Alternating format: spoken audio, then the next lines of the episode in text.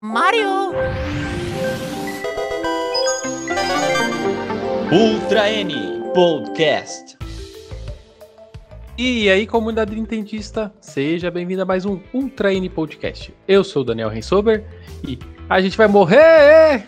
E eu sou o Teus. E quando é que o Crash vai receber aquela cartinha para um jogo de luta? Eu sou o Júlio Rodrigo e Crash Bandicoot foi um Donkey Kong 3D melhor do que Donkey Kong 64. Hoje nós estamos aqui para falarmos de um novo jogo do Crash, o marsupial que ganhou o mundo na época do PlayStation e que hoje faz parte do catálogo de jogos de plataforma de todas as plataformas, incluindo o Nintendo Switch. E como bom nintendistas que somos, não somos tão familiarizados com toda a franquia, mas convidamos um grande fã de Crash para nos ajudar. Seja bem-vindo, João Vitor, do Cyberwolf. E aí, gente, obrigado por me convidar. E é isso aí, né? Vamos falar de Crash. Eu falo de Crash pelos cotovelos no Twitter o tempo todo. Eu arranjo coisa para falar no Twitter. Eu imagino que você ficou muitos anos sem ter o que falar de Crash, né? Vou te falar, durante o hiato teve bastante coisa para falar e ficar especulando. Olha, mas eu sei como você se sente, eu também sou fã de Star Fox. É, cada um do seu animal antropomorfizado esquecido pelas empresas. Ah, perfeito. Comentário perfeito, Deus. Eu vou fazer uma, uma estátua sua na frente da minha casa depois desse comentário. e a gente sabe que o Crash Bandicoot é o jogo que desperta reações mistas na comunidade nintendista. Mas não há dúvidas que o lançamento de um novo jogo dessa série para as plataformas da Nintendo é sempre um acontecimento digno de nota por tudo que o mascote informal do PlayStation representou lá nos anos 90. E por isso, se você está interessado em Crash Bandicoot 4 It's About Time, ou tem curiosidade para conhecer um pouco sobre o desenvolvimento e de como é o jogo, fica com a gente até o final. Mas antes disso, se você está no YouTube, se inscreve no canal, dá uma curtida nesse material ou segue a gente também nos agregadores de podcast. E agora nós também temos um grupo no Telegram e no Discord do Ultra N Podcast para os nossos ouvintes poderem bater papo, conversar conosco e o link está na descrição. Crash Bandicoot original foi lançado em 1 de setembro para o PlayStation original, o PlayStation 1, e foi um sucesso estrondoso, vendendo quase 7 milhões de cópias. Ele foi criado por Andy Gavin e Jason Rubin, fundadores da famosa Naughty Dog, que hoje já faz parte da Sony e desenvolve jogos de grande sucesso como Last of Us e Uncharted. O desenvolvimento do Crash original começou em 94, planejado inicialmente para ser um lançamento para computadores. Até que a Sony se interessou pelo projeto e aceitou distribuir o jogo, desde que se tornasse um exclusivo do PlayStation. Ao que parece, essa foi uma decisão bastante acertada da Sony, porque o Crash Bandicoot acabou se transformando quase que um mascote do PlayStation, né? Uma das principais armas nessa, nessa batalha contra o Nintendo 64, principalmente nos Estados Unidos. Pô, foi uma, uma decisão perfeita do, de quem teve essa ideia. Tipo, dá uma, uma promoção, porque pegar o Crash para ser um exclusivo, pô. Excelente comentário seu, Teus, porque se foi uma decisão acertada da Sony, uma outra empresa fez uma decisão muito equivocada sobre Crash Bandicoot. A gente já sabe que a SEGA disse não, por exemplo, para Silent Conk Knights, né, no episódio do, do Nintendo PlayStation, a gente sabe disso. E sabemos também que a própria SEGA também disse não para Naughty Dog, que ofereceu o Crash antes para a SEGA e apenas depois houve o, o, interesse superveniente da Sony. Então, assim, Sim. dá para fazer um, um, vídeo, assim, às vezes em que a SEGA disse não. O Crash 1 acabou sendo exclusivo do PlayStation mesmo por um sistema de, de eliminação, porque a Naughty Dog tinha o interesse de pelo menos fazer o jogo multiplataforma para o PlayStation e para o Sega Saturn. Mas eles ficaram com receio também de que a SEGA fosse lançar um Sonic de plataforma 3D no Saturno, o que eles acabaram não fazendo.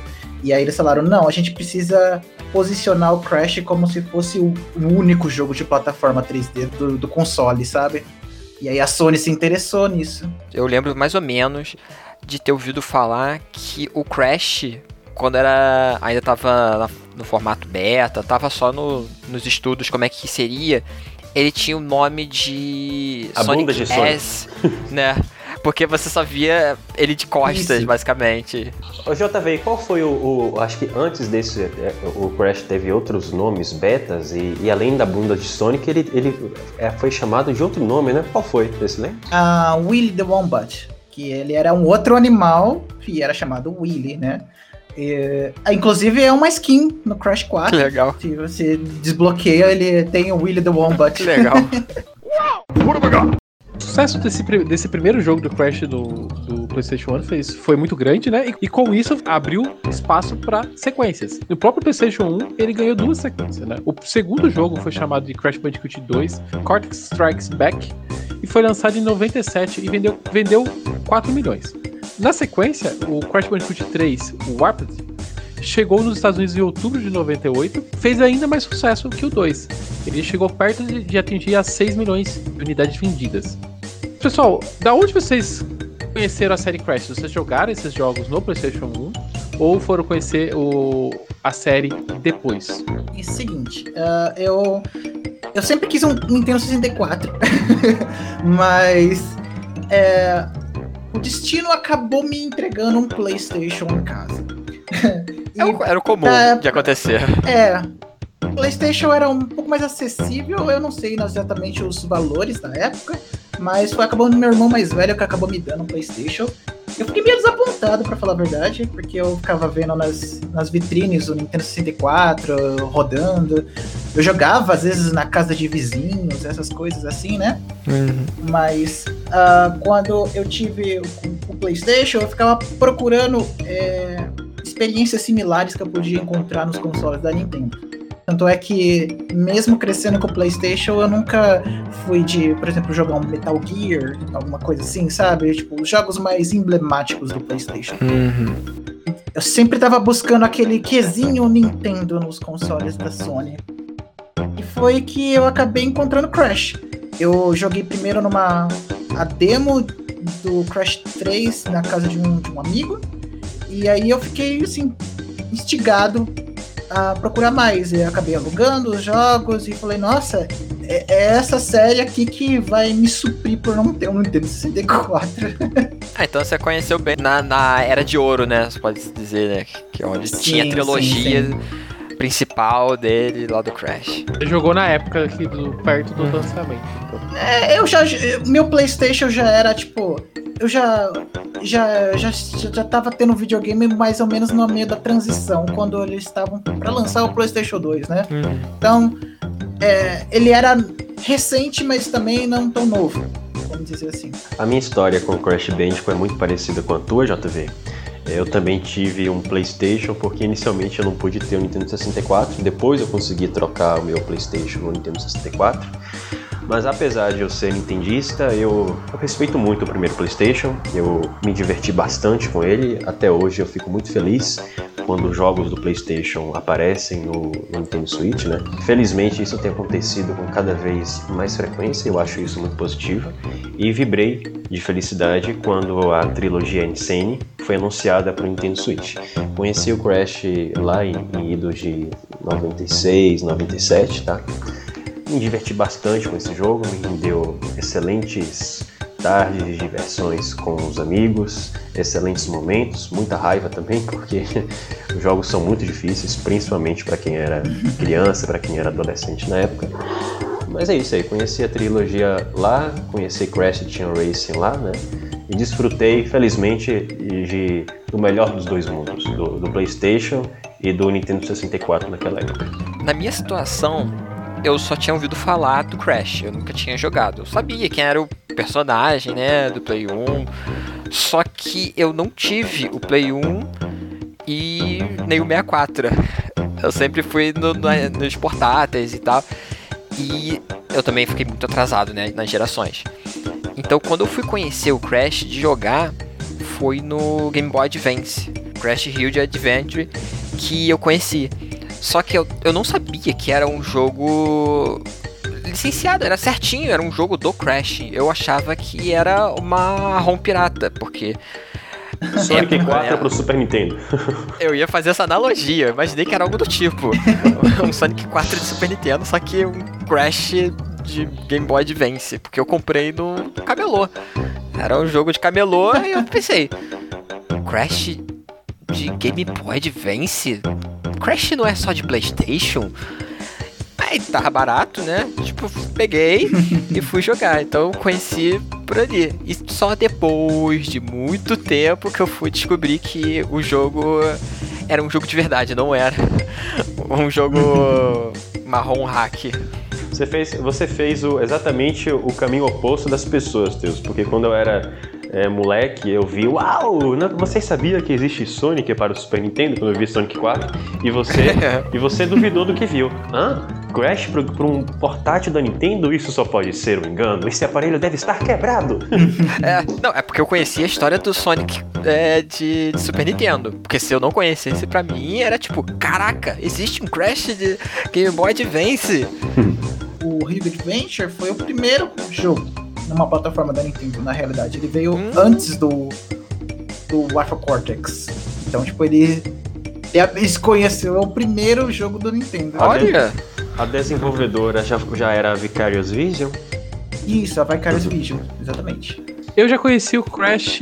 Eu conheci, eu joguei o Crash na época do PlayStation, mas eu joguei da casa de amigo, assim. Eu lembro de ter jogado muito pouco, assim. Eu acho que foi até foi o primeiro Crash que eu joguei. E o resto eu mais vi na locadora, a gente jogando. Mas eu não tive. O meu contato foi tipo fase 1, fase 2 e, e só, sabe? Então, um contato quase zero, assim, eu, eu falo. Eu só conheci realmente o jogo, mas sem, prof... sem profundidade nenhuma, assim. É realmente um contato. Mas eu fui jogar o Crash mesmo no Wii. na, na época que o, que o pessoal.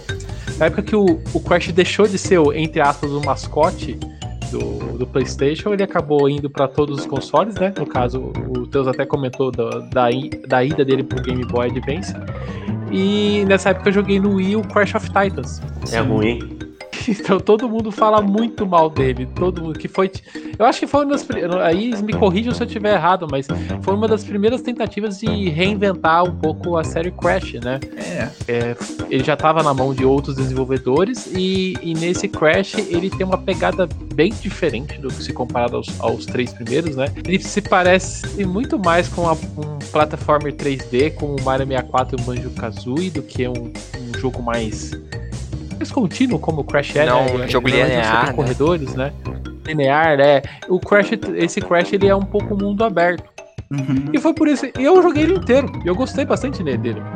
A Crash do... o Crash, ele... eu, eu, sou apologista do Crash do Titans, viu? Só pra dizer. Ai, que bom. Olha lá, ó. É, aqui as mecânicas são diferentes. Ele, ele, em vez de pular na cabeça dos inimigos, ele soca os inimigos. E você tem o Titans, que você sobe na cabeça dele e controla os Titans e sai soltando porrada nos inimigos também. Ele, ele mistura um pouco de plataforma com então um jogo de porradinha, se for, for pensar, né? E eu gostei bastante na época, mas foi o único jogo do Crash que eu já tinha jogado a fundo mesmo foi esse. Pra até chegar ao Crash 4 agora Você não jogou a trilogia então no, no Switch? Zero, zero. Eu só eu tô vendo, eu tô vendo esse, esse Crash of Titans aqui, e assim, eu acho que eu poderia até reavaliar o jogo em si. Agora, o character design do Crash tá terrível, hein? Meu Deus do céu. É, isso, estranho. Os, os, des, os, designs dos personagens são super divisíveis na franquia, né? Mas a questão, vamos dizer assim, um, mas básica de gameplay, é meio que era um reflexo da o que estava acontecendo com quase todo jogo de plataforma hum, na época, né? Que tipo, tava mais ação, enviar, né? Enviar combate no jogo, né? Porque o Sonic passou por isso, pelo Sonic Unleashed. Ai, nem uh, fala. O Pac-Man, teve o Pac-Man World 3 que tinha combos também para você socar. Então o Crash meio que tava seguindo as tendências. Né? Ele não tava ditando tendências, ele estava seguindo. Enquanto isso, Mario tava com todo de água nas costas. É. Cada loucura nessa época, meu Deus. A essa altura eu acho que já tinha até o Super Mario Galaxy. É, já tinha o Galaxy. Crash of the Titans é 2008. 2007. É, isso. Voltando um pouco do que a gente tá falando agora, a gente falou dos três primeiros jogos, a gente tá falando dessa tentativa de re reinvenção da, do, da série Crash em, nos consoles, nos outros consoles. O que, que define série Crash Bandicoot pra, pra você, o, o Cyber? É o seguinte, uh, Crash ele é uma. Um, a fórmula dele é como se você pegasse um jogo side-scrolling, 2D, e colocasse a câmera atrás dele. É literalmente essa hum, é, noção que eles tiveram quando eles foram fazer o primeiro jogo, porque uh, ninguém tinha feito um jogo de plataforma 3D ainda. A Nintendo nem sequer tinha é, exposto o Super Mario 64 em, em, no Space World, nem nada do tipo. Então a Naughty Dog estava querendo criar os jogos de plataforma 3D. Eles não tinham referência de nada. E aí, com a abordagem deles, eles, eles meio que tentaram é, trazer, tipo assim, quando você inclui uma, uma terceira dimensão num jogo 2D, você tem que remover outras dimensões para criar desafios. Então, quando você está jogando numa fase que é, é de correr de alguma coisa, né, que é as, as sequências de, de fuga que são muito populares nos jogos do Crash, você está correndo contra a tela. Então, o que, que foi? Qual foi a dimensão que foi removida? A sua visibilidade. Então, você tem que lidar com isso. Então, eles estão sempre tentando removendo dimensões em cada uma das fases. E isso criou um ritmo muito legal entre, os, entre, os, entre fases e mundos. Porque tem fase que você tá. Que é side-scrolling tradicional, tem fase que você é visto é, um pouco visto de cima, tem fases que você remove o seu seu controle do personagem e você tá em constante movimento, como é subindo em cima dos animais, né? O polar, que é o ursinho polar, os, os javali, etc. Então, criou um ritmo muito legal para o jogo do Crash. É, é, um ritmo bem único que eu acho que um, outras franquias que tentaram replicar também não conseguem capturar isso por sinal, essa questão de você ser um plataformer que você vai pra frente, vira e mexe, eu, eu me jogo no buraco porque eu não, não consigo enxergar direito a, a, distância do buraco. Eu tenho uma grande dificuldade de medir a distância. Eu tenho problema de, de noção de profundidade, então também tem isso de tipo, tá o buraco, eu pulo, aí cai. Aí eu, peraí, aí eu fico parado por um tempo, tipo, meio que calculando a distância. Isso aí é, é engraçado. A câmera dele, do jogo em si, é muito boa. Essa coisa de uhum. você ter que só ir pra frente. Você vai lá meio que pro fundo da fase. É muito legal. O erro que acontece é esse, é a gente que não, não consegue perceber. A gente, tipo, sei lá, eu tenho meu problema de não conseguir ter a noção de profundidade, ou você pular um pouco errado. Mas é aquela, é o normal. Ou ao contrário, quando você tem que fugir de algo, a câmera faz um trabalho muito bom. E tipo, é único. Se outro jogo pegar essa mecânica aí da câmera, você vai olhar rapidinho, tipo, tá se influenciando de Crash, tá copiando o Crash. Isso é uma parada legal, ele tem uma, é aquela assinatura. Perderam a oportunidade de fazer um Crash Bandicoot pro 3DS e utilizar o efeito 3D para melhorar a percepção do, do, das caixas, do cenário, né? Que é um, de fato Poxa. é um problema recorrente no, nesses Seria jogos. Seria uma boa. Ele, ele tá em todas as plataformas da Nintendo, desde o do, Play, do, do GameCube, do Game Boy Advance, exceto no 3DS, você acredita? E o Wii também Até no Wii, Wii U ele apareceu. Caraca. Ele, ele esteve no Skylanders. Ah, é verdade. Ah, mas não conta. Se fosse, a gente teve, se fosse, a gente teve Donkey Kong pro Donkey Kong 3D no, no Wii. Mas assim, é. uma, uma, boa definição. Eu, eu acho que quando você disse essa questão de que Crash é um jogo 2D com a câmera de costas, é, rapaz, eu, eu, concordo muito com isso. E nessa época do Nintendo 64 e do PlayStation, é grande, a grande maioria dos jogos de plataforma eles, eles foram para o caminho de Super Mario 64. E na minha percepção, é, Super Mario 64 ele renunciou um pouco dessa questão da plataforma para priorizar a questão da exploração. E Crash Bandicoot ele inverte essa questão. Ele prioriza a questão da, dos desafios via plataforma e coloca a exploração como elemento secundário e até terciário em certas circunstâncias. Então, para mim, é um jogo de plataforma em corredores de linha reta, tá? Isso não é desmerecendo Crash Bandicoot. Eu acho que ele é muito divertido dentro de uma proposta é, simples e engenhosa, mas cada um no seu qual qual também. uma fórmula bem única que a, a claro, normal, é, normalmente os jogos de plataforma começaram a ser influenciados pelo Super Mario 64 porque uh, ele, todo mundo estava na expectativa de saber o que, que, a Nintendo ia fazer com Mario quando ele fosse se tornar 3D, né? Uhum. E você vê até no próprio PlayStation, o Spyro, ele é. é o Super Mario 64 do PlayStation, né?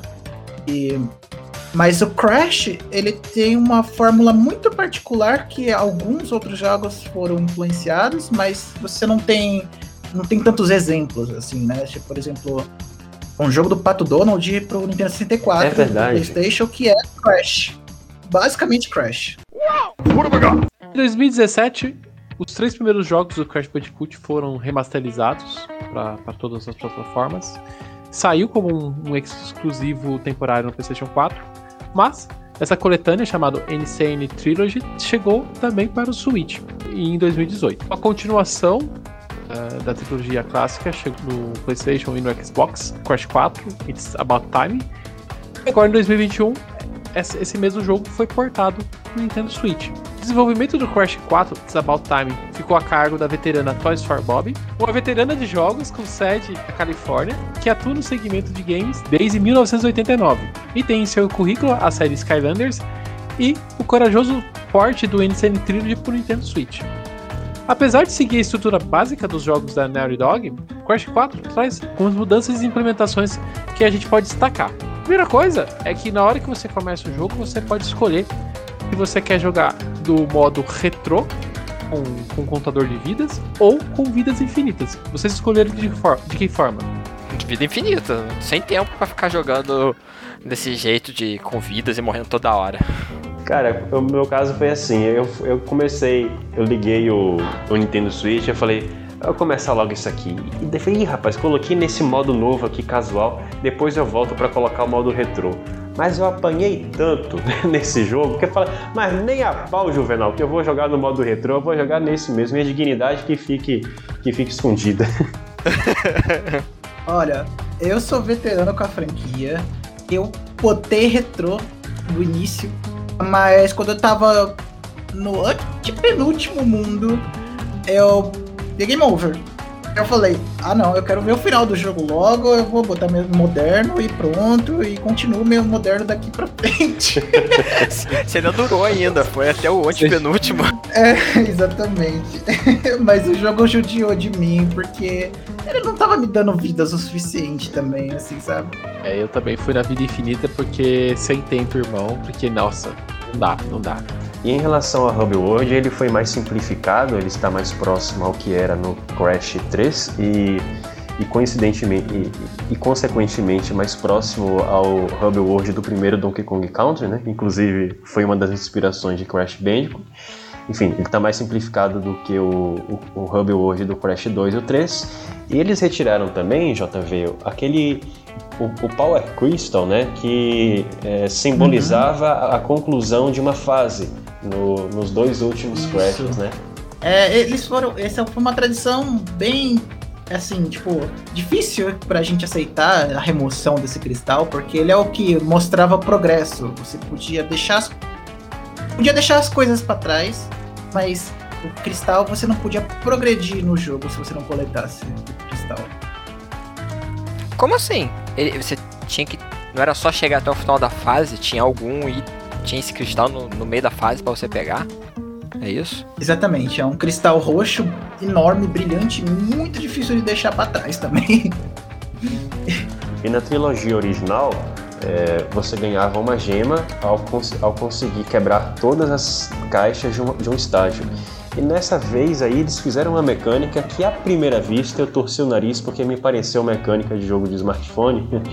é, mas você tem um total de fases e você tem um ranking de caixas com três níveis diferentes, né, que te premiam, se não me engano, com até três gemas diferentes, né? Isso, são seis gemas por fase. São é, 40% de Wumpa Fruit coletada, 60% de Wumpa Fruit coletada, 80% de Wumpa Fruit coletada. Aí tem a gema da caixa, que você tem que quebrar todas as caixas da fase tem uma gema escondida e tem a gema de você passar a fase morrendo pelo menos até três vezes. Se você passar de três, você não ganha a gema. Essa última gema eu nunca vou conseguir ver. Eu sei disso. eu acho que na questão da, ten da tentativa e erro e memorização, eu acho que isso não é tão impossível assim não, tá, Deus? Acho que Crash Bandicoot tem muito disso, né, JV? Você vai vai insistindo, vai memorizando os desafios, uma hora você passou e uma semana depois está fazendo time trial. Então, dentro das, das estatísticas do jogo ali, dos colecionáveis, na verdade você tem tanto tem muito colecionável dentro do jogo, né? É, ele conta ali, essas gemas que vocês estão falando, eu chamo de diamante, né? Tem 228 diamantes por fase. Aí você tem um modo de jogo reverso, que você joga a mesma fase, ou seja, ao contrário, mas com um filtro muito. Por sinal, esse- eu achei esse filtro bem estranho. Ele parece ser bonito um primeiro momento, mas ele atrapalha demais na hora que você tá jogando. Dói a vista em, algumas, em alguns casos. E atrapalha, você, você, você não consegue enxergar direito onde você vai, tem que pular. Ah, então o filtro sabe? é só quando tem a, a fase ao contrário? Porque assim, Isso. eu, eu Faz nunca. ao contrário. E você tem que pegar mais 228 dessa, desses É diamantes porque eu, eu- quando eu passei da, da fase, aí fala, ah, você pode jogar ao contrário. Eu falei, ah, não, obrigado, não quero sofrer de novo, só que ao contrário. Então eu meio que eu não, não sabia que entrava esse filtro. Eu só, tipo, fui evitar o sofrimento e, e eu ficava pensando, "Ó, quando é que vai vir esses filtros na fase? Porque eu lembro de ter visto no trailer. Então você escolhe esse modo de jogo para colecionar mais e mais diamantes. E daí, o, o Cyber, tem também aquelas cru- umas cruz, cruzes, assim, né? Então, são 38 cruzes que eu entendi são as cruzes de time, tri- eh, time trial, né? De que você tem que passar pela fase correndo dentro do tempo que o jogo te, te, te pede, né? Sim, isso também é tradição da franquia, as Time Relics, que você. ah, elas te premiam com safira, é, ouro e platina, dependendo do seu, do seu tempo. E no Crash 4 eles colocaram um nível acima de platina, que não aparece no menu, que é os tempos dos desenvolvedores. Você consegue bater o recorde deles. Aí você ganha acima de platina ainda por cima. Que loucura. Eu não, não cheguei nem a ver que existia isso. É, não aparece no menu, é porque eles, eles falam assim: ah, você é bom mesmo? Então toma uma relíquia acima da platina. A gente tem umas fitas de vídeo cassete, são 21 fitas de vídeo. É, que você, são fases adicionais, eu não entendi muito bem o que, que elas- o que são essas fases. As flashback tapes, elas são. é, primeiro você tem que coletar elas, você tem que chegar nelas sem morrer. Ele é uma, é uma, uma homenagem às rotas de morte que tinha nos crashes anteriores. Ah, isso, isso faz muito sentido, porque sempre que eu chegava nelas, elas estavam todas apagadas e eu não É. entendi por quê. Também. Isso. Eu, eu, às vezes Elas eu ficam chegava, transparentes. às vezes eu chegava e pegava. Aí, às vezes eu não entendia, tipo, ué, por que eu não consigo pegar? É, você tem que chegar nela sem morrer. É, algumas, vamos dizer, a maioria delas estão em lugares assim, meia, metade da fase, que é tolerável chegar sem Uhum. morrer. Mas, mas, Ah, eu peguei uma. mas quando chega mais pro fim do jogo, eles começam a colocar literalmente no final da fase. Você fala, poxa vida, vocês querem que eu caça mais nada, né? Faz muito sentido isso. E depois ainda tem mais uma. Mais... Mas essas fases é, são fases. Deixa eu só adicionando uma pergunta. É, Essas fases são fases antigas que eles colocaram dentro do jogo? Não, elas são assim, elas são ah, é, VHS, né? O contexto, dentro do contexto do jogo, são VHS mostrando o Cortex treinando o Crash e a Coco para serem os, os lacaios Antes deles. Eles antes dos acontecimentos de Crash dele. 1, né? Exatamente. Aí você é tipo, são fases ultra difíceis, cheias de, de, de armadilhas. Que o contexto todo se passa do Cortex falando assim: ah, você é capaz de fazer isso, vamos ver meu experimento, como ele vai ser passar por esses obstáculos, etc. Entendeu? Ah, Ah, entendi. Achei que colocar um- uma camada de lore a mais no, no jogo. Ah, legal. Isso. E aí, quando você passa essas fases, você, você também ganha mais um símbolo ali no, no, no- no seu, no Sim. seu jogo, né? Medalhas que, se você conseguir quebrar todas as caixas dessas fases, você ganha a medalha de platina. E eu vi também no- nesse menu, não faço ideia também o que que seja, tem quatro gemas. São quatro buraquinhos ali, que aí eu não faço ideia do que, como, o que é e o que faz pra fazer pra pegar elas. São as gemas coloridas que elas não têm regra particular para elas. É, cada uma delas está escondida em pontos diferentes do jogo e elas têm requerimentos específicos que você tem que fazer, tipo, por exemplo, um pequeno spoiler. Uma delas você tem que passar a fase sem quebrar nenhuma caixa. Você caramba. tem que chegar no fim sem quebrar nenhuma caixa e o jogo te recompensa com a gema colorida. O Crash 1, o Crash 1 Ah, que tinha, tinha esses requerimentos muito aleatórios, né, Pra você pegar é, essas Uhum. gemas. Agora no 2 e no 3 era acho que era mais previsível o que você tinha que fazer, pelo menos se a memória não me trai. Mas esse 4 aí, ele, ele se inspirou bastante no original, que parece, hein, pra poder colocar um requisito desse. E é um negócio nada intuitivo, você nunca imaginaria. Não quebre caixa. Eles dão uma dica bem sutil pra você, o que você precisa fazer. Uhum. Ah, na, na, Esse, é, na fase esse aí é pra você. Você é igual aos jogos antigos teus. Você não tinha coisa não vinha escrita. Você tinha que comprar uma revista pra você saber. pois é. Mas a fase, essa daqui, você não pode quebrar nenhuma caixa, você só fica sabendo que você não podia quebrar as caixas quando você chega no final dela. Aí tem uma parede assim do lado da Uhum. onde você termina a fase, um desenho de uma caixa e um X. Ah, eu vi Aí você fica isso. olhando pra aquilo assim e fala: hum, que é isso? Aí você não liga e vai embora. Aí depois você. Nossa, não era pra quebrar nenhuma caixa na Ah, fase. entendi. Eu passei por essa fase, aí eu vi. Só que eu pensei que era pra não quebrar, não acertar a, a última caixa. Mas eu fiquei. Por quê? Como, como é que eu. Peraí. Se eu não quebrar essa caixa, eu não vou conseguir completar. Eu fiquei muito confuso. Aí eu passei. Porque eu acho que na primeira fase eu tinha visto um desenho na parede também. Que era uma instrução de. Se eu não me engano, tinha que pular numa sequência de plataformas que aparecia o, a joia. Eu fui lá e Isso, fiz a sequência que eu tinha visto no desenho e apareceu. E quando eu vi esse, eu fiquei tipo. Não quebre a caixa? Eu fiquei. Ó, Theo, você precisa voltar pra autoescola pra é, aprender a ler sinal de trânsito, tá? Aí você volta a jogar Crash Bandicoot. É, Além de tudo isso que a gente falou de colecionável, a gente ainda tem as skins né, do, do Crash e da Coco que você desbloqueia quando você passa as fases com as seis gêmeas, né? Ou sabe? Isso. As gemas, na realidade, eles, ele, eles. As skins contam assim. São valores por gemas. Então você não precisa passar todas. ah, por exemplo, pegar seis gemas de uma fase. Mas se você pega a, a sexta gema numa fase invertida, você conta, entendeu? Ah, legal.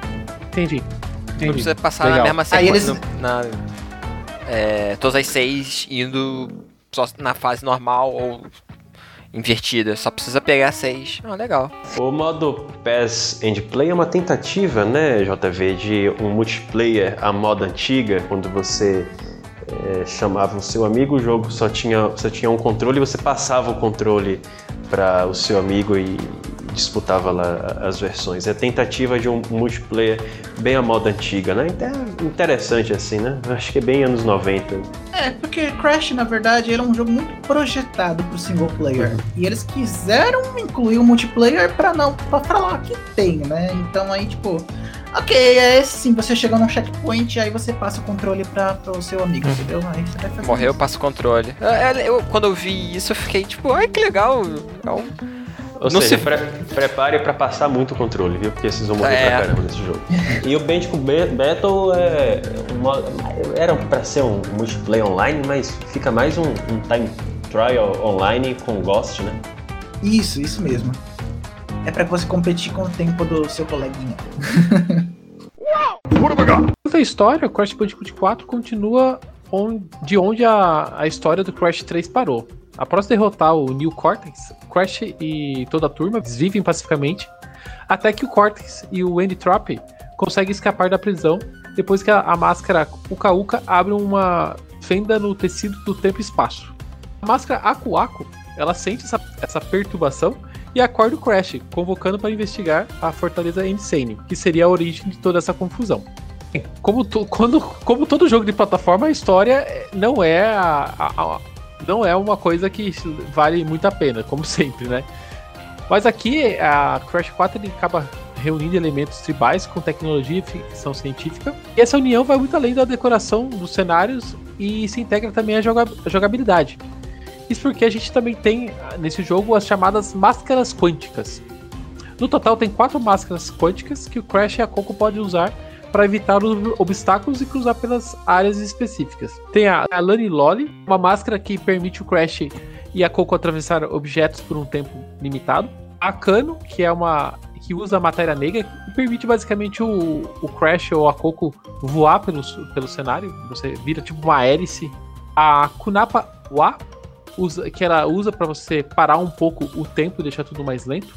E a última, a Ika Ika, permite você con- controlar a gravidade. Você basicamente vira de ponta cabeça durante as Só fases. me pergunto nessas máscaras quânticas que. Cadê aquela que fala pra você mudar seu mindset?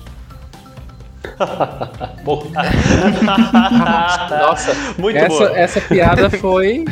Eu tive que pensar pra entender. Eu demorei uns segundinhos pra Olha, se você não deu um like nesse podcast até agora, a piada do Teus vale a pena o seu like, tá? Dê o like aí. Meu Deus, foi comentado. JV Crash 3. Crash 3 também tinha viagens no tempo, mas eh, me parece que aquela questão de, de ficção científica ela servia mais para o conteúdo do jogo, né? De você ir para épocas medievais, ir para o futuro, ir para a construção da muralha da China, etc. Nessa aqui você tem a tecnologia transformando e, na minha concepção, trazendo novidades muito bem-vindas e, e compatíveis com a fórmula clássica de Crash Bandicoot. Qual é a tua opinião também sobre essas máscaras quânticas e os efeitos dela na jogabilidade? Eu acho que as máscaras, elas são, tipo, elas complementam bem o moveset do Crash. Ah, um, eu, por exemplo, não sou muito fã do Akano. E ele era um. Primeiro de tudo, que eu não gosto muito de controlar a, Uhum. a habilidade dele. Que é muito, muito complicadinho, minha, na minha humilde opinião. Mas era uma habilidade que o Crash já tinha no Crash 3. E, e eles meio que removeram dele e deram pra um power-up que ele precisa pegar. Mas Ika Ika, Lani Loli e Kapunawa, eles elas são, tipo, complementam muito bem o, o ritmo dos jogos do Crash. A Kapunawa, mesmo com o fato de você poder é, de- deixar tudo lento e pisar numa, numa caixa de nitro e fugir antes dela explodir ou usar a caixa de nitro pra pular em outro lugar, é tipo é uma ideia muito boa que eu não sei como eles não tiveram antes, sabe? É muito legal. Esse do, da Capunawa é, é, é muito legal de você pular, tipo, na caixa de nitro. Eu, na primeira vez, eu fiquei assim, será que funciona ou não? Eu fiquei aquele medo, aí eu, ah, vou testar. Aí testei, tipo, ah, que legal. Aí dá pra experimentar algumas coisas. É igual, sei lá, o da Lani, Lani Loli, de ficar aparecendo e subindo as coisas. Aí, tipo, sei lá, tem uma caixa no caminho que você faz aparecer, aí você pula nela pra depois ir pra outra e ficar, tipo, sempre trocando. Igual naquelas partes que você tem que ficar escorregando no, no cipó, nessas coisas assim. Que aí tem que ficar aparecendo e desaparecendo. É, é muito legal. Ah, gente. Eu, é muito legal. Desculpa, eu vou discordar, porque eu acho um inferno, mano. esse- essa- essas etapas que você tem que ficar ativando, desativando e tem que pular e, e fazer tudo isso ao mesmo tempo. Não, pra nossa, jogar é, é um inferno, mas a ideia é muito legal. Eu, eu achei a ideia muito legal. É, eu, eu, eu acho os puzzles do Lone Loli muito, muito espertos. Porque são coisas que você tem que us- ativar e desativar as coisas em, um milésimo de Uhum. Por exemplo, tem uma caixa que ela tá transparente e você precisa ativar ela para você pular nela. Só que a plataforma que está embaixo dela está solidificada. Se você ativa a caixa, você desativa o chão. É. Então você tem que pousar na caixa bonitinho, depois ativar o chão novamente para você poder cair em segurança. E Vendo a tua explicação sobre a Lani Loli, eu só imagino, JV, que em breve, se é que já não tem, será criado um tópico no Reset Ira nos seguintes termos. Crash Bandicoot 4 é um jogo de ritmo? É, agora sim, a, a primeira vez que eu, que eu vi essa. Eu assisti uma live até da, da Jéssica Pinheiro, que hoje tá na, na Loading, jogando Crash 4.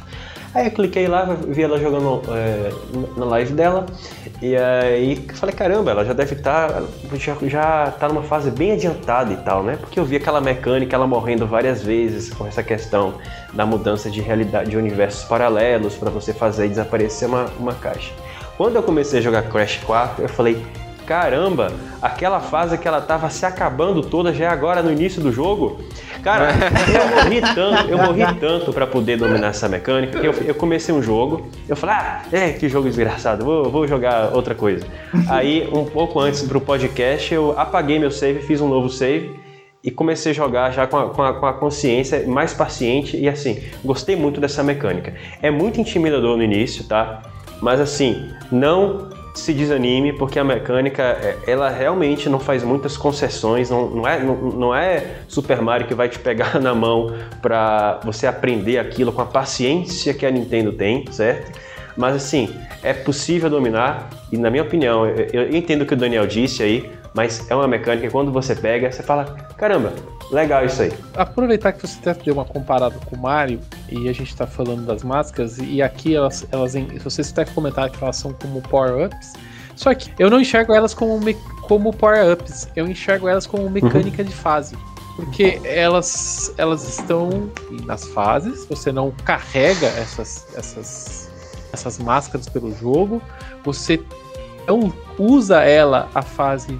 Normalmente, normalmente você não usa essas máscaras a fase toda, você usa ela em trechos. Então eu encaro elas muito mais pelo cenário ali que você tá atravessando que como um power-up em si, uhum. sabe? Eu também. Sim, é, é um segmento fixo que você precisa usar ela. É, então você concorda Exato. que Super Mario 3D não tinha power-up até 3D World?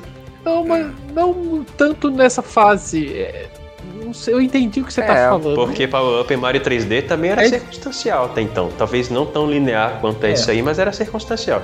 Uhum. É, mas eu acho que essa é a palavra, acho que você essa é a palavra. O Mario, ele não te parece que você não fica tão preso, mas você concordo com você. Mas no Crash eu senti mais essa questão que aquela etapa pede aquele item e você não pode passar sem aquilo. Mas você, eu concordo com você que no Mario também tem fases mas eu não sinto tanto quanto, É, eu concordo com o seu raciocínio também. Uhum. Posso fazer uma comparação rápida? Que é o seguinte, uh, no, no, Crash 3 foi quando eles introduziram isso, você realmente ganha novas habilidades pro Crash conforme você vai derrotando, terminando os mundos. Uh, você ganha um Rampage mais forte, você ganha habilidade de correr, por exemplo, e é permanente no moveset do uhum. Crash. Você ganha e fica para você. É parecido com a uh, Banjo-Kazooie, que você vai aprendendo novas uhum. habilidades, uhum. né? E o Akano foi o que eu mencionei. Era uma habilidade que o Crash era capaz de fazer sozinho antes.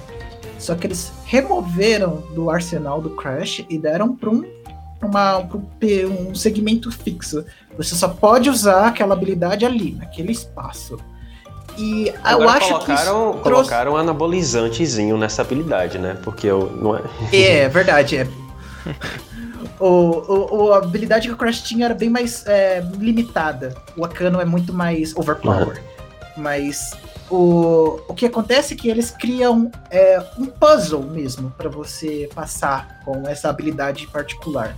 Porque os power-ups antes, os, essas habilidades que o Crash ia ganhando progressivamente, elas ficavam meio sem muita utilização. Porque, por exemplo, eles te davam uh, a bazuca que era uma literal bazuca que o Crash tinha no Crash 3 e que depois que você utilizava no momento que o jogo requeria que você usa, quisesse, você não encontrava uso para ela. Ficava simplesmente no seu arsenal sem você nem lembrar que tinha. Então eu acho que foi uma ideia muito boa restringir alguns, alguns segmentos das fases para habilidades específicas. É, porque se você pudesse utilizar essas quatro habilidades em qualquer momento, não seria Crash Bandicoot, seria Breath of the Wild. Às vezes assim, a, as máscaras são muito bem-vindas pro gameplay do jogo. Eu acho que elas trazem bastante novidades durante as fases e, e mudam um pouco a forma como você está jogando é, cada uma delas. Mas além disso, você dentro do Crash 4 você tem Crash e a Coco como personagens controláveis. A gente tem três outros personagens controláveis: a Tauna, o Jingle Dial e também o Dr. Neocortex. JV, acho que você deve ser estudioso da, da loja de Crash Bandicoot. Essa Tauna não é a mesma Tauna do Crash Bandicoot original, uma versão de uma realidade paralela, não é isso? Ou é a mesma? Pois é.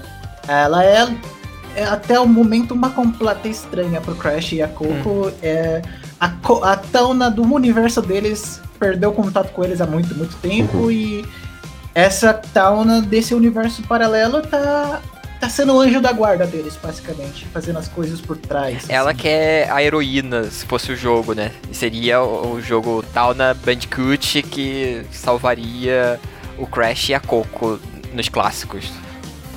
Cara, uhum. isso aí que você falou tem, tem muito sentido, porque é, até o, Mario Odyssey ele, ele, ele reviu né, o, o, o papel da princesa Peach Uhum. em, em determinadas circunstâncias e, e a Tauna ela foi um, um personagem que na minha concepção né, ela é bastante é um Ctrl-C, Ctrl-V, vamos dizer assim, da Candy Kong, que também é é a namorada do, do Donkey Kong. Donkey Kong, É um é. personagem antropomórfico, com- extremamente sexualizada no, no Crash Bandicoot original. Eu acho que teve até uma repercussão eh, negativa, né, JV, sobre essa personagem, razão pela qual ela não apareceu nos dois jogos que sucederam o, o original.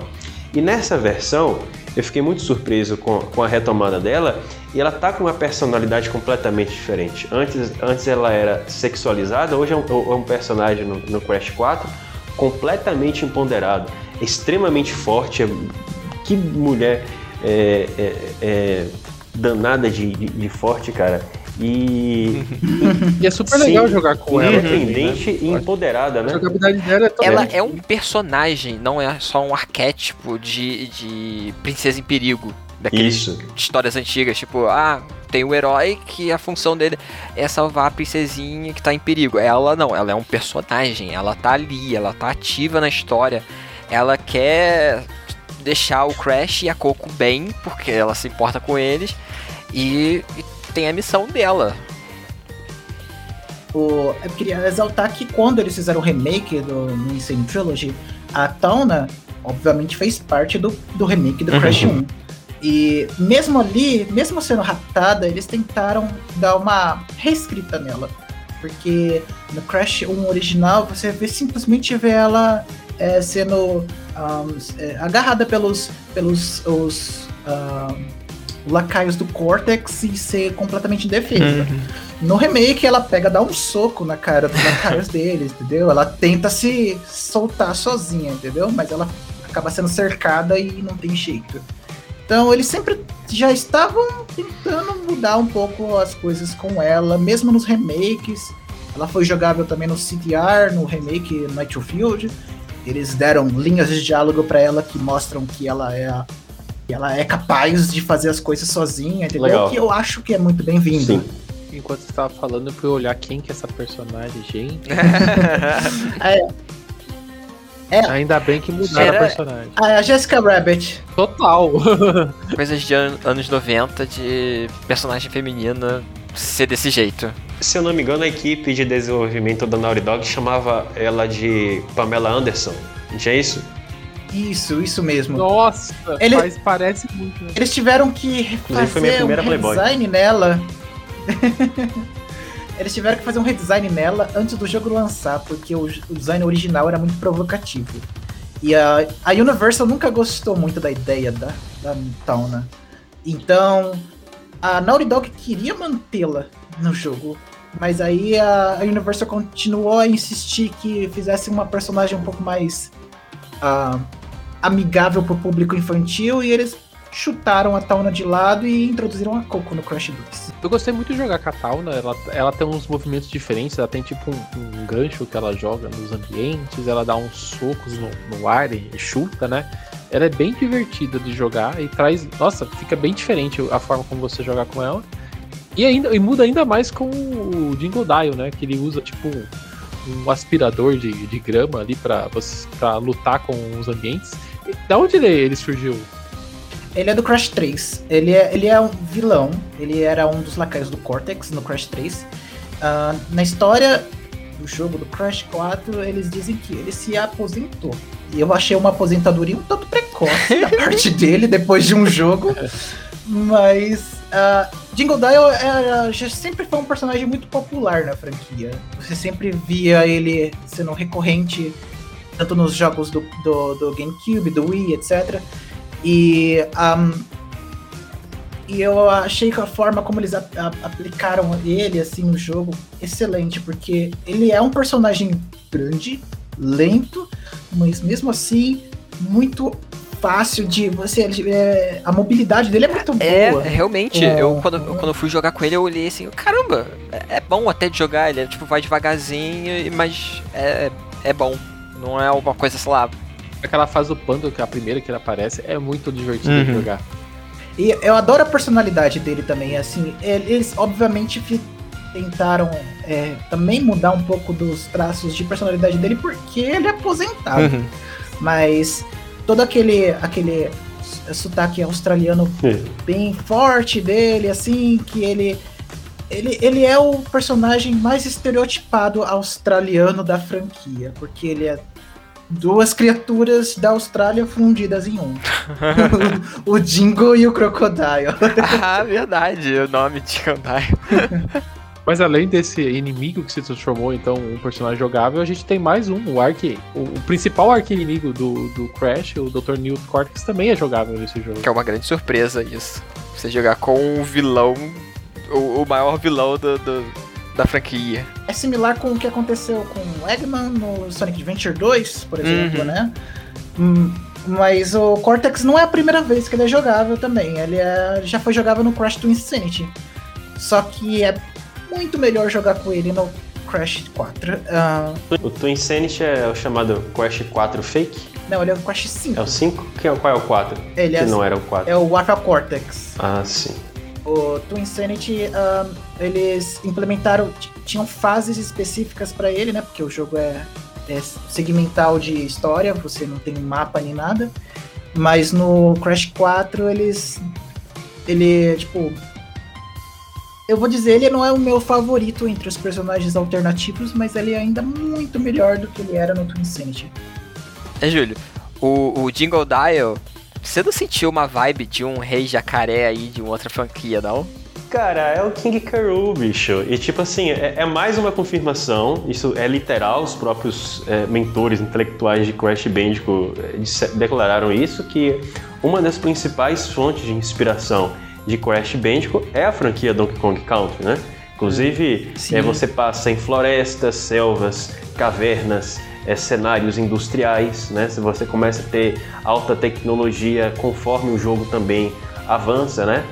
É, então é, é, é- é mais uma influência assim. Então, nintendistas aí, ó, parem de se fazer de difícil. É, Crash Bandicoot é bom porque se inspirou em coisas boas. Aproveitar que você puxou aí a questão das fases do jogo, acho que isso é um ponto legal da gente destacar o quão bonitos são os ambientes das fases de Crash 4, né? É, acho que todas as fases são extremamente bonitas, elas são bem amplas e, e variadas, mas tem algumas que acho que são maravilhosas. Por, por- exemplo, aquela, aquela que é cidade chinesa com dragões que ficam contornando a- as plataformas e te matando, claro, né? Como Que aparece o nesse- Spyro. é, eu achei essa fase muito bonita, até quando eu passei por ela, eu gravei alguns minutinhos e coloquei no Twitter, porque eu achei um- uma parte muito, muito legal. Eu também gostei muito de uma fase, ela chama Fora de Ritmo. Basicamente é um carnaval, no, é um, uma mistura de carnaval com cidade. Ah, sim. É uma fase mais musical. Eu achei muito. É tipo muito aquela, aquela festa muito mexicana, né? Que tem umas caveirinhas nos fundos, se não me engano. Tem as caveirinhas da fase, tem uns, uns, uns balões Uhum. gigantes com os personagens atrás. Até tem o, o tigrinho, né, que Uhum. tem nos jogos anteriores. Ele é um desses balões. É- ela é muito bonita. Claro, morri várias vezes também, e te- eu acho que uma das que eu acho que eu mais me surpreendi, o, o quão diferente ela é, é uma que é do fundo do mar, mas ela não é no fundo do mar. Ela é igual todas as outras fases de plataforma mesmo, né? Mas ela remete ao mar. Eu achei essa fase linda, linda, linda. Tem umas tartarugas que são plataformas voadoras, que são tartarugas voadoras em forma de plataforma, que você tem que meio que acertar ali. Tem um lagartinho super bonitinho que você tem que ter pela fase, igual é o tigre na- nas jogos anteriores. Você usa esse lagartinho. Eu acho essa fase tão- muito bonita. Ah, é, essa fase, é, em, a fase no em nome inglês, é uma referência até a um jogo cancelado do Crash, Ih. chamado Crash Landed. Que legal. Caraca. É, eu, eu sabia que tinham Façam, referências, façam esse né? jogo, mas gente. Eu não sabia Aí, disso. o iceberg de Crash Bandicoot, by JV. Ah, eu, eu fico pegando as referencinhas pequenas nas coisas, no texto, na, no- nas- nos desenhos, mas eu acho a arte do jogo belíssima, belíssima mesmo. A influência do, do, do artista, né? O artista que trabalhou, que é o diretor de arte do jogo, ele, ele trabalhou nos remakes do Spyro também, né? E ele. ah, você pode ver as, as semelhanças entre o, o os remakes do Spyro e o Crash 4. É, como se eles quisessem fazer que as franquias se tornassem ainda mais gêmeas. É, se fossem é, assim, se você colocar os dois personagens lado a lado, assim, você consegue visualizar eles do mesmo universo, algo assim, né? E a beleza de Crash Bandicoot que cativa a gente imediatamente, ela corresponde também às questões técnicas, né? O Crash 4 ele roda entre 720p a 792p no modo docked, mantendo 30 fps bastante estável e 540p no modo undocked. Se eu não me engano, são a, a, resolução dele, mesmo sendo bem mais detalhado do que a trilogia, do que o remake da trilogia no Switch, a resolução consegue ser um pouco é, maior do, do que era no, na trilogia.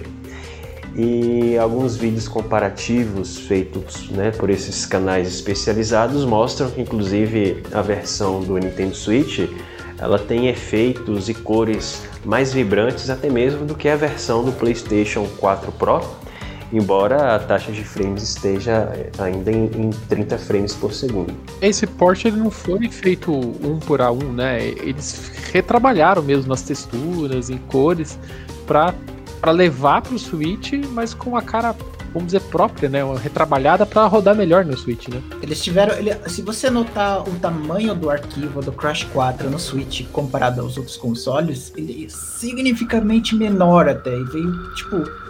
É, isso já tinha acontecido nos outros jogos do Crash do Switch, mas no Crash 4 é mais impressionante que eles conseguiram é, fazer essa compressão e colocar tudo no cartucho. Não precisa de download adicional nem nada. O Ninzip é muito bom no Switch. Essa é uma característica, JV, a gente que jogou a trilogia original, em relação à qualidade das animações, né, cara? É, acho que a Naughty Dog, desde aquela época, ela sempre teve uma ambição de fazer uma, um jogo assim com animações de, de nível da Walt Disney, da Pixar, nem sei se tinha é, grandes referências de, de filmes é, em 3D na época, mas, é, por exemplo, o Crash sempre tinha uma animação específica para cada morte dela, né? Tipo, o jogo era muito difícil, mas é, os desenvolvedores pelo menos te recompensavam com uma animação exclusiva para cada morte, o que tornava aquele, aquele momento de frustração um pouco menos frustrante por causa da, do alívio cômico que a Naughty Dog é, tinha com isso aí. Eu acho que isso de certa forma se repete também nesse Crash. Agora, em relação às animações, o que acontece, né? É, a gente até comentava antes desse, desse podcast, se você quiser até você aprofunda nesse assunto, porque eu não, não conheço tanto assim, mas o PlayStation original, evidentemente, ele tinha um limite de polígonos por segundo, e o, o segundo você adiantou, o Crash utilizou um, um terço dos, da capacidade de renderização poligonal do PlayStation apenas no Crash. Mas assim, é, naquela época, nos anos 90, os personagens quase que não tinham esqueleto. Então isso fazia com que os movimentos fossem um tanto é, robóticos, é, um pouco assim, um tanto é, desajeitados demais. E, e, quando eu vi o Crash 4 em movimento, eu fiquei surpreso de como a, as animações estavam mais fluídas e como os membros do, do corpo do, do Crash ou da Coco pareciam muito mais assim dinâmicos, independentes do que eram nos anos 90, inclusive do, em relação ao que era no, no remake dessa, dessa trilogia que saiu. O que você achou também? Sim, é, é, os, os remakes, no caso, eles trabalharam muito em cima do que já existia. Eles queriam ser é, fiéis ao material original. Obviamente, eles aprimoraram bastante, mas eles não quiseram é, passar de uma certa. perto do limite. Então, certas animações foram preservadas, só é, reformuladas para um, um hardware melhor, né? Mas agora, como eles não têm essa restrição, eles criaram animações únicas para mortes, animações para quando o Crash, por exemplo, está fugindo de alguma coisa, a, o, a expressão que ele tem quando ele está correndo de alguma coisa é diferente de quando ele está só caminhando normalmente, né? Uh, e o jogo esbanja a personalidade, é muita, muita animação mesmo. Tipo, uh, nos anos 90 eles já a Naughty Dog já tinha sido premiada por ser, eu acho que pelo livro dos recordes, Pelo Crash ser um É. dos jogos com o personagem mais animado entre todos que da época, entendeu? Ah, que legal. Mas agora eu acho que hoje em dia ah, o Crash 4 deve ter ultrapassado muito essas, essa quantidade de animações. O jogo em si é muito bem animado, to- todos os ambientes têm detalhes escondidos, até a animação das cutscenes em si também, que são muito bonitas. E toda vez que você morre, tem uma animação toda própria da, daquele inimigo te atingindo, ou dependendo de cada forma que você morre dentro do jogo, a animação muda. É, que é frustrante você morrer toda hora, mas que pelo menos você é recompensado de uma, uma animação É, tinha vezes que eu nem me incomodava da morte. Tipo, eu morria e ele fazia uma coisa diferente, ou dava um grito engraçado. Eu ficava tipo. Aí eu ria e tipo. Tá, vamos continuar. Ou fugindo de alguma coisa grande, tipo. Eu, olha, eu ficava olhando pra cara do Crash, porque ele ficava tipo. Ai meu Deus, tá vindo um negócio atrás de mim, tá vindo, sei lá, uma bola gigante, tá vindo um, dinossauro, tá vindo alguma coisa, e correndo e com aquela cara de desespero. É muito legal isso. E já que vocês mencionaram a existência de cenas muito bem animadas, né? A gente não pode esquecer da versão brasileira, Herbert Richards.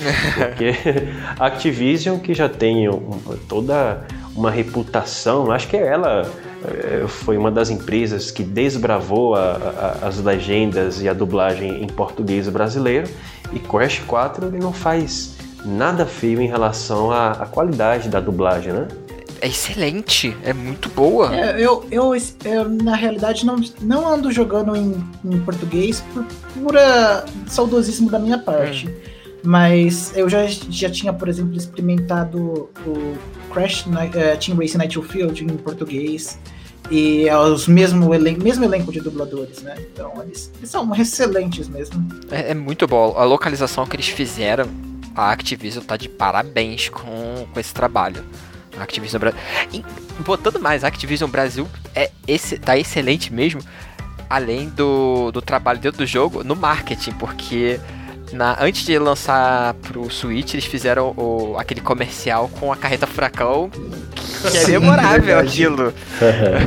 Nunca se imaginaria. A internet É, Quebrou a e aquilo internet. era, não era só comercial pra gente, não. Tipo, tava no Twitter da, do Crash pro mundo todo. Tipo, os gringos Sim, olhando. sim. Que, que doideira é essa?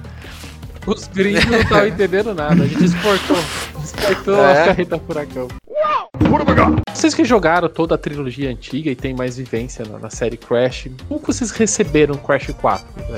É, é um sucessor à, à altura da trilogia original? Eu acho assim, é, eles definitivamente se inspiraram, é, eles tiveram as, as inspirações corretas. Os desenvolvedores da Toys for Bob se, é, disseram que eles jogaram demais as trilo- a trilogia para aprender, porque o que era tão é, precioso pro Crash para fazer um Crash decente, para tentar recapturar aquela mesma, aquela mesmo brilho. Eu acho que eles conseguiram fazer uma, um jogo dentro da fórmula do Crash muito bom. Só que tem certas coisas que, vamos dizer assim, que uma reputação que, externa do Crash que acabou sendo um grande influente no jogo, no jogo novo, que eu acho que não é muito justa, que é a dificuldade. E ah, assim, eu acho que Crash 4 é o jogo mais difícil da franquia no geral. Sim. Todos os jogos. Sim. Mas eles projetaram o jogo para ser difícil. É, enquanto os, os outros jogos anteriores, principalmente os do PlayStation 1, eles têm uma reputação de serem difíceis por serem arcaicos. Porque existe uma barreira de, ah, de hardware ou de, de design. Ah, o Crash 1 em particular sempre foi visto como um jogo muito difícil porque você só tem a habilidade de pular e girar. E você morre num hit. E é Uhum. isso. Mas aí a partir do 2, do 3, os jogos de GameCube, de Wii, eles foram suavizando demais, sabe? A franquia eu acho que não merece essa reputação de ser difícil. Mas a Toys for Bob, por alguma razão, achou que precisava fazer o jogo é, à altura dessa expectativa, sabe? Ô, Cyber, então eu vou aproveitar que você tá falando de dificuldade e eu vou direto ao, ao ponto que mais me incomodou desse jogo. O jogo é lindo, é um jogo maravilhoso. mas ele é muito frustrante. Te frustra demais logo nas primeiras sessões, logo nas primeiras fases. Você desiste, desiste um pouco dos objetivos do, do próprio jogo. O jogo te propõe ser um collectathon, de você coletar as caixas, quebrar as caixas. E logo na, na primeira fase, assim, você olha assim, você fala assim, é impossível. Aí você avança um pouco mais no jogo, você tem certeza que é impossível, porque ele é frustrante. É, é, tudo, tudo, todas as fases elas não te ajudam, a, elas não te guiam. É, eu sabe o que eu senti? Para quem é mais old school uhum. e jogou o Battletoads, é a famosa fase da botinha do Battletoads, que você tinha que decorar as coisas. Não, mas aquela ali era quebrada, aquela coisa. Não, mas vamos lá, eu, eu joguei o Battletoads na época e eu sei como que você, como faz para você passar. Você decora, você decora aonde está, em que momento você se move. E, e Crash 4, eu tive essa, a mesma sensação que eu tive nessa época. Você tem que decorar, você tem que decorar e pressionar o botão na hora que o desenvolvedor é, planejou aquele movimento. Diferente de um Mario da vida, que a grande maioria das fases você consegue, sei lá, atingir o objetivo de diferentes formas. Aqui não. Aqui você é obrigado a fazer o movimento exato. É, ele não dá muita margem para, ele não dá margem para nenhum tipo de é, a improvisação. É, você tem que fazer exatamente. Não tem. Você não tem. É próximo você ao script, né? É, exato. Então, assim. Acho que, é, ela... acho que de certa forma, né? Acho que essa foi uma característica que a Naughty Dog manteve. Você pode falar, ah, a Naughty Dog renunciou a Crash e mudou. Não. Ela continua é, com a mesma essência de fazer jogo scriptado desde 1994. Faz muito sentido isso. Mas é, essa falta de liberdade com um jogo de plataforma, é, é, para mim, é frustrante. Eu, eu, gosto, por exemplo, eu sou uma pessoa que adora colecionar as coisas. Eu jogo Sonic e eu quero pegar todas as argolas. Eu jogo um Banjo Kazooie e eu quero pegar todas as notas musicais. Eu fui jogar Crash, eu quero pegar todas as caixas. Cara, e é frustrante você não conseguir fazer. Por, por, porque o jogo não te. Parece que não te dá as ferramentas necessárias para isso, sabe? E isso, para mim, é, a palavra é frustração, sabe? O jogo é bom, o jogo é divertido, o jogo é bonito, o jogo é super bem portado pro Switch, roda bem, digo que é um dos jogos mais bonitos do Switch facilmente. Mas é, a mecânica dele, a mecânica dele me, me frustra e me deixa um pouco triste, porque eu acho que não, não precisava ser dessa forma. Daria para ele mais fácil, né? Não precisa ser mais fácil. Ele podia ser mais balanceado. Eu acho que ele deveria ter uma curva melhor durante para ensinar você as mecânicas, para ensinar os, des os, desafios. A gente joga bastante jogos de plataforma. O que a gente mais tem na Nintendo é jogo de plataforma. E o que a gente mais vê na Nintendo é a Nintendo ensinando como faz para você passar aquele desafio. O Crash ele não te ensina. Várias e várias vezes você morre porque você descobriu que tal mecânica acontece e você morre. É, uma coisa que eu senti foi isso. Sei lá, início da, da fase que vai ter uma mecânica nova. É você andar, aí, sei lá, você pega a máscara, aí você vê, ah, esse botão aqui faz isso com a, a, o poder da máscara. Ok. Você dá um passo, aí tem, sei lá, um inimigo ali. Você consegue desviar e fazer. Na parte seguinte, eles trocam, tipo, em vez de um inimigo, tem, sei lá, três inimigos, aí você tem que pular sobe quatro plataformas, e eles vão estar tá atirando coisas e fazer um monte de coisa. Aí, tipo, sobe muito a, a dificuldade, né? Isso que, é, que atrapalha. É, eu, eu sinto assim, uh, como eu disse, a, a Bob posicionou esse jogo para ser difícil. Eles quiseram fazer um jogo difícil. É, é, foi essa impressão que, principalmente quando a trilogia foi refeita, a mídia começou a, a, a, fazer reviews dos jogos e começaram a achar os, os aspectos um pouco datados sobre eles. E falar, nossa, Crash é o Dark Souls dos plataformas. E a, aí a, a Toys for Bob pegou e falou, ok, vamos fazer o Dark Souls dos plataformas. E neste ponto, eles conseguiram mas eu acho que não é, tem uma harmonia muito boa com o que veio antes. Ele te dá as ferramentas no sentido de, por exemplo, você tem vidas infinitas, você pode morrer à vontade. Quantas vezes for necessário até você aprender esse uhum. pixel perfeito que você tem que atingir para passar a fase. Mas uh, mesmo para veteranos é exaustante em certos pontos, porque um, era muito raro ter uma fase com mais de uma centena de caixas. Agora tem fases com 500 Uhum. caixas, por exemplo. Se- e, e, por exemplo, vou dar um exemplo legal assim: o Banjo Kazooie. Banjo Kazooie você tem que pegar 100 notas musicais. 100 notas musicais, é difícil você pegar 100, né? E, mas assim, lá quando você pega a nota, você salva aquela nota, né? ela não retorna. Aqui no Crash, se você pega, sei lá, você falou do exemplo aí, 500 caixas, tem que, mas era o que eh, você quebrou 499, você tem que voltar e pegar todas as caixas novamente, tipo, é, não é não é simples o processo, você tem que sempre fazer tudo do início. Eu acho que isso frustra, sabe? Às vezes você fala assim, meu Deus, vou ter que fazer isso de novo. Talvez assim, um fã realmente da série se sinta desafiado para fazer aquilo. Mas eu, como não sou um- uma pessoa tão embarcada na série, até vamos dizer assim, eu cheguei mais na série no Crash 4, isso me frustrou bastante. Eu, eu queria fazer os desafios, mas eu não me senti convidado a fazer e várias vezes eu falei assim, ah, deixa quieto essas caixas, vou embora pra frente porque eu quero continuar o jogo sem ficar tão parado pegando essas caixas, sabe? É, a minha sorte com. Porque a minha filosofia com todo jogo, não só com Crash, é seguir em frente da minha primeira playthrough. Eu simplesmente vou. Eu sou o contrário, eu, eu quero fazer tudo na hora que eu tô jogando a primeira fase, a segunda fase, pegar tudo e, e- e levando isso, Ah, sabe? sei. Ah, então isso, E eu, e, e- nossa, isso trava a minha cabeça E- quando eu vou, eu vou jogar. isso é meio perigoso, porque. ah, é Sim. assim, eu, eu tenho a filosofia que se eu gostei do jogo de verdade, então eu vou ficar com um gostinho de quero mais. Aí eu retorno nas fases pra pegar as coisas que me faltaram, sabe? Pelo menos eu- é o meu ponto de vista pra qualquer jogo. E Crash, os originais, ou os mais os do PlayStation 2, etc. Todos eles, essa linha de pensamento foi muito saudável. Só que com Crash 4, mesmo pensando assim, eu às vezes fico assim, não tem nada bloqueado na, no sentido de progressão. Se eu não pegar todas as caixas, o jogo não vai me impedir de continuar. Ele vai me deixar ir pra frente, ele vai me deixar ir pra próxima fase. Só que eu fico assim. Sério que vocês colocaram 500 caixas? Sério que vocês colocaram aquela caixa fora do foco da câmera pra mim pegar? Sério mesmo?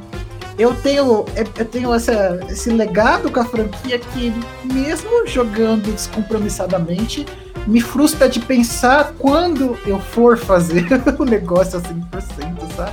É o seguinte, minha opinião sobre Crash Bandicoot, primeiro eu preciso advertir que eu tenho cerca de 3 horas, 3 horas e meia, então essa pode ser uma opinião transitória. Eu acho que o que a Toys for Bob fez é pedagógico para toda a indústria, porque mostra que para você é, fazer um jogo que agrada uma fórmula consagrada, fãs que se que entendem que são apaixonados por aquela fórmula, você não precisa reinventar uma roda na hora de fazer um novo capítulo. Você não precisa pegar um jogo de plataformas em corredores e transformá-lo em um jogo de aventura sandbox, em um colecathon, nem nada disso. Você pode fazer é se inspirar nas razões do sucesso do jogo e assim fazer é, colocar sua criatividade para funcionar dentro dos limites daquela fórmula consagrada, mantendo a fórmula e a razão do sucesso intactas, tá?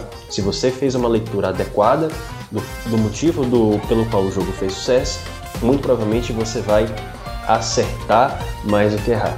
Eu acho que Crash 4, até onde joguei, ele acertou mais do que errou. Em relação aos erros, concordo inteiramente com que você, JV, e você, Daniel, acho que o Teus também compartilham da mesma opinião em relação à dificuldade. Crash 1 foi difícil pra caramba e os seus sucessores deram amenizadas bem-vindas em relação à dificuldade. E o Crash é, 4, como você disse, acho que a Toys for Bob, acho que ela fez uma leitura um tanto imprecisa sobre as razões do sucesso de Crash em relação à dificuldade. Não precisava ser nesse nível, não precisava frustrar nesse nível, é, principalmente exagerar em relação à quantidade de, de, de, de colecionáveis e, e de caixas é, dentro de uma. E até a hitbox desse jogo, eu- pelo que eu senti também, tem alguns problemas, principalmente quando você está é, sobre um- algum animal, algum companheiro. Acho que isso pode ser revisto. Aproveitar e falar uma vírgula rápida, às vezes se você passa um pouco pro lado da plataforma, você já morre. Tipo, tipo. O, eu acho assim, na questão da dificuldade, a Toys for Bob meio que tá criando. Eu acho que deve ter sido. Deve ter sido tido influência corporativa também. Eu não posso imaginar que não tenha dedo corporativo disso, mas de criar uma nova identidade da franquia. Que já que a, a mídia decidiu que Crash é uma franquia difícil, ah, diante da recepção dos remakes, vamos fazer um jogo difícil.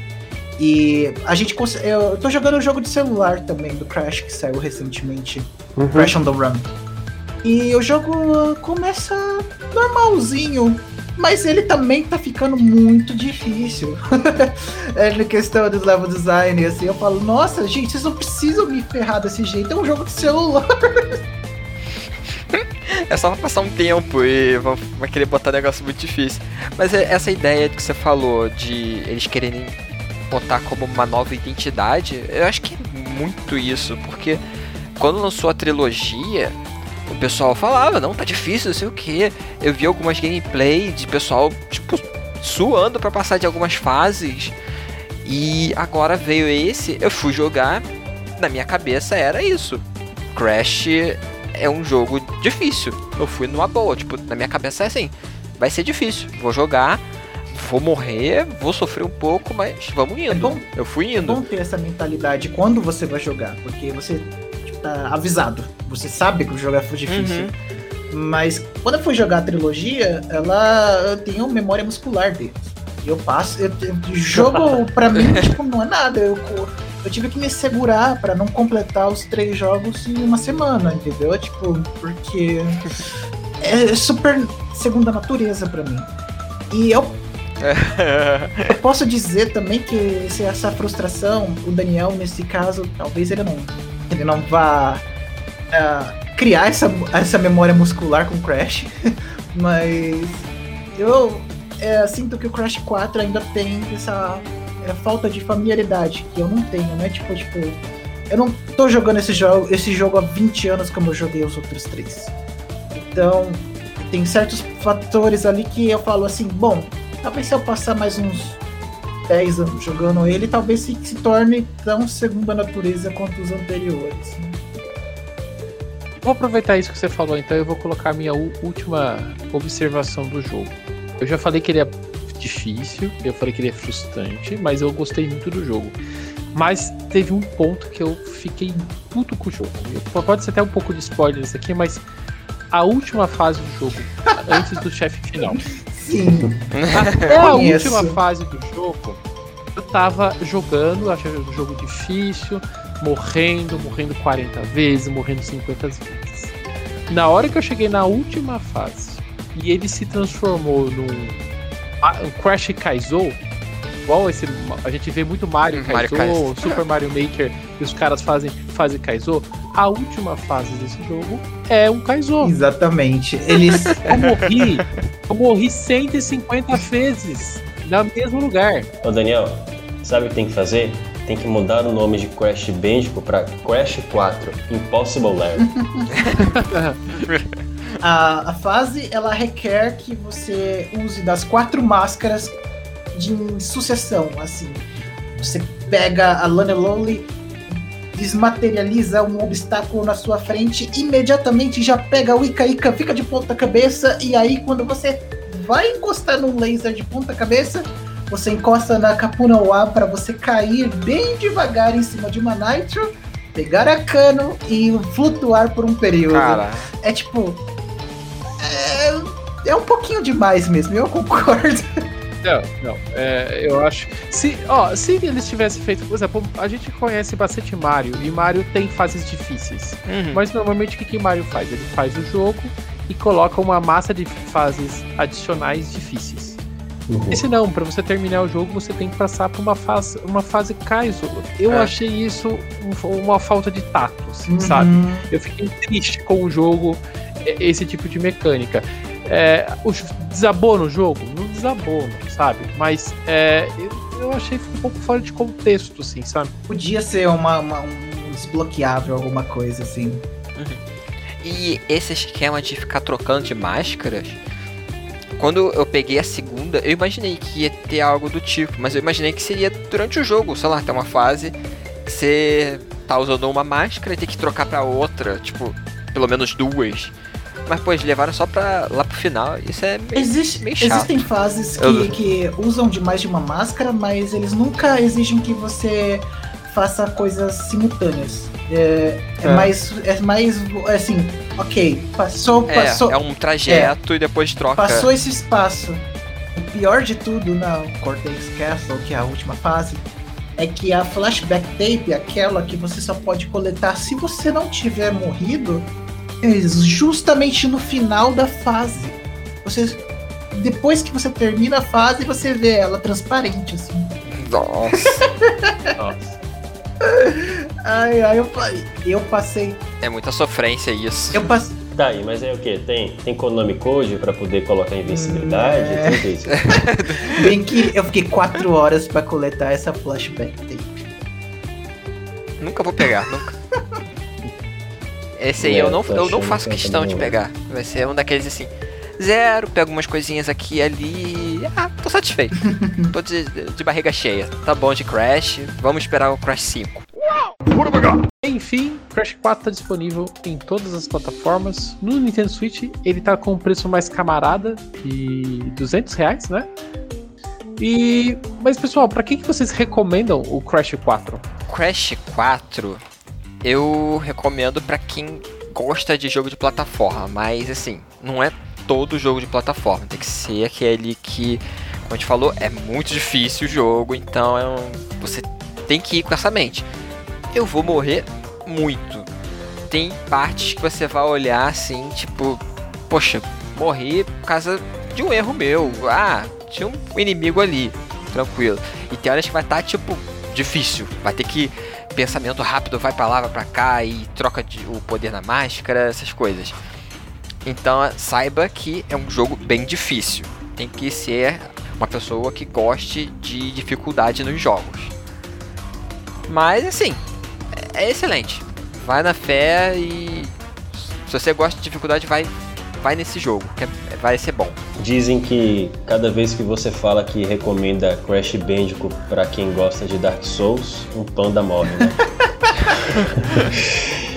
então eu não vou fazer isso. É o seguinte, obviamente se você é, gosta da, da trilogia original, você, você já deve ter comprado o Crash. Eu não acredito que você está esperando o, o Treino Podcast para se decidir se vai comprar ou não. Agora, eu quero falar para os nintendistas aqui, tá? Eu sei que tem muito nintendista ainda que tá magoado aí com.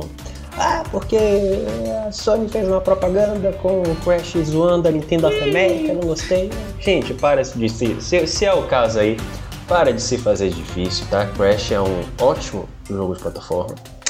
Ah, eu sou fã de jogos de plataforma e assim, eu, eu pessoalmente não vejo motivo para colocar Crash Bandicoot muito atrás de outros grandes jogos de plataforma, tá? É, cada um no seu quadrado, né? Com suas especificidades, mas é um, é um jogo excelente. É, é- é frustrante também em, em certas circunstâncias, mas se você sabe lidar com esses sentimentos, se você passou das últimas fases é, de Super Mario Odyssey, de Super Mario 3D World, você sabe lidar bem com o sentimento de frustração eu tenho certeza que você vai se divertir bastante com Crash Bandicoot 4 e pelo preço que está cobrando e pela, pelo conteúdo massivo desse jogo, ele merece sua atenção. E até Crash 5. Olha, eu recomendo Crash 4 é, para todo mundo que gosta do gênero, para início de conversa. Assim, ele pode ser uma. Quando você consegue, começa a se deparar do lado sombrio dele, pode ser um pouco intimidador, como a gente já disse, mas eu acho que como o, ah, o Toys for Bob ah, modernizou a fórmula com vidas infinitas, tem a, a borda que fica embaixo do Crash, porque você pode ligar e desligar para você Sim. ver onde você vai pousar, etc. Muitas outras coisas que eles mexeram na fórmula original que são bem-vindas, mesmo com a dificuldade ah, no, no maior pico que eles, que eles propõem no jogo. Eu acho que ainda você consegue se, se, se sentir recompensado quando você conclui.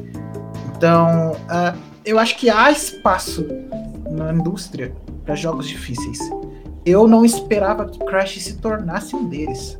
Mas como, como essa é a realidade que a gente vive hoje, eu, eu, eu assim, estou aberto a aceitar e eu acho que quando você começa a pegar o ritmo das coisas, você aceita também. Porque você fala, ok, é assim que vai ser? Ok, legal, então vamos assim, desse jeito mesmo. Porque é, eu, eu acho que a, uma franquia que tem um atrativo visual, de personagens coloridos, personagens traçados, uh, toda aquele, aquela estética Looney Tunes, tem que ter mais algum diferencial né, hoje porque, como a gente viu nos anos 90, a gente ficou meio saturado disso, com muitos mascotes. Enquanto só o Mario, Sonic e o Crash sobreviveram. E o Crash passou por um hiato e precisa de, uma, de um novo, novo gancho para se reerguer. E eu acho que a dificuldade talvez seja esse gancho. Então, se você quer um jogo que vai testar sua paciência, mas é um jogo muito bem programado, muito bem produzido. Crash 4 é excelente, eu recomendo mesmo. Crash 4, como eu disse, ele é muito bom no que ele se propõe, ele é visualmente muito bonito, os personagens são muito carismáticos, mesmo os, os, os inimigos, eles são bem engraçados. É, não é um jogo fácil, ele não tem uma curva de aprendizado, ele começa já no nível alto, então se você é uma pessoa que não gosta de jogos difíceis, talvez você pode ficar também um pouco de saco cheio logo no começo do jogo. Se você se entrega à dificuldade dele, você pode se divertir muito mais. Eu adoro jogos de plataforma, então sempre que chega um jogo novo de plataforma eu fico muito feliz e ver o Crash 4 rodando tão bem e trazendo novidades no, no Switch me deixou muito feliz. Então, é, se você gosta de plataforma, pode ir fundo nele, mas tem que ter essa, essa, essa vírgula em relação da dificuldade, porque realmente chega a parte que ele vai te frustrar pode ser, pode ser que você tenha que desligar o switch, tomar uma aguinha e voltar nele, tá? Com açúcar. Isso mesmo. Com muito açúcar. Cuidado para não jogar Nossa. o Pro Controller no chão, que é caro. E temos, mais, e temos mais um problema. A gente tá no Switch, a gente pode tacar o Switch Exatamente, no chão. toma cuidado. pode, contra... pode console inteiro se estiver no jogando portátil. Mas o Ultra N fica por aqui. Hoje Queria agradecer a participação do Cyberwolf. Cyberwolf, brigadão pela conversa. Onde o pessoal pode te encontrar? Vocês podem me encontrar no Twitter, falando bastante bobagem, bastante sobre Crash. Vocês me encontram no arroba Cyberwolf, underline JV. E uh, eu tenho canais no YouTube e no Twitch, mas eles estão hiato no momento. Mas se vocês tiverem interesse de me encontrar nesses lugares, é só procurar Cyberwolf JV. Cyberwolf tem uma análise do Smash muito legal. Depois dei, dei uma passadinha lá para dar uma olhada. Obrigado. Vocês que estão no YouTube, se vocês não estão inscritos no Train, se inscrevam, comentem o que vocês acharam desse desse podcast e claro, sempre que puderem compartilhem o, material do Train, isso ajuda bastante a, a gente. Eu sou Daniel Rensober, vocês me encontram lá no Twitter na arroba Daniel Ren.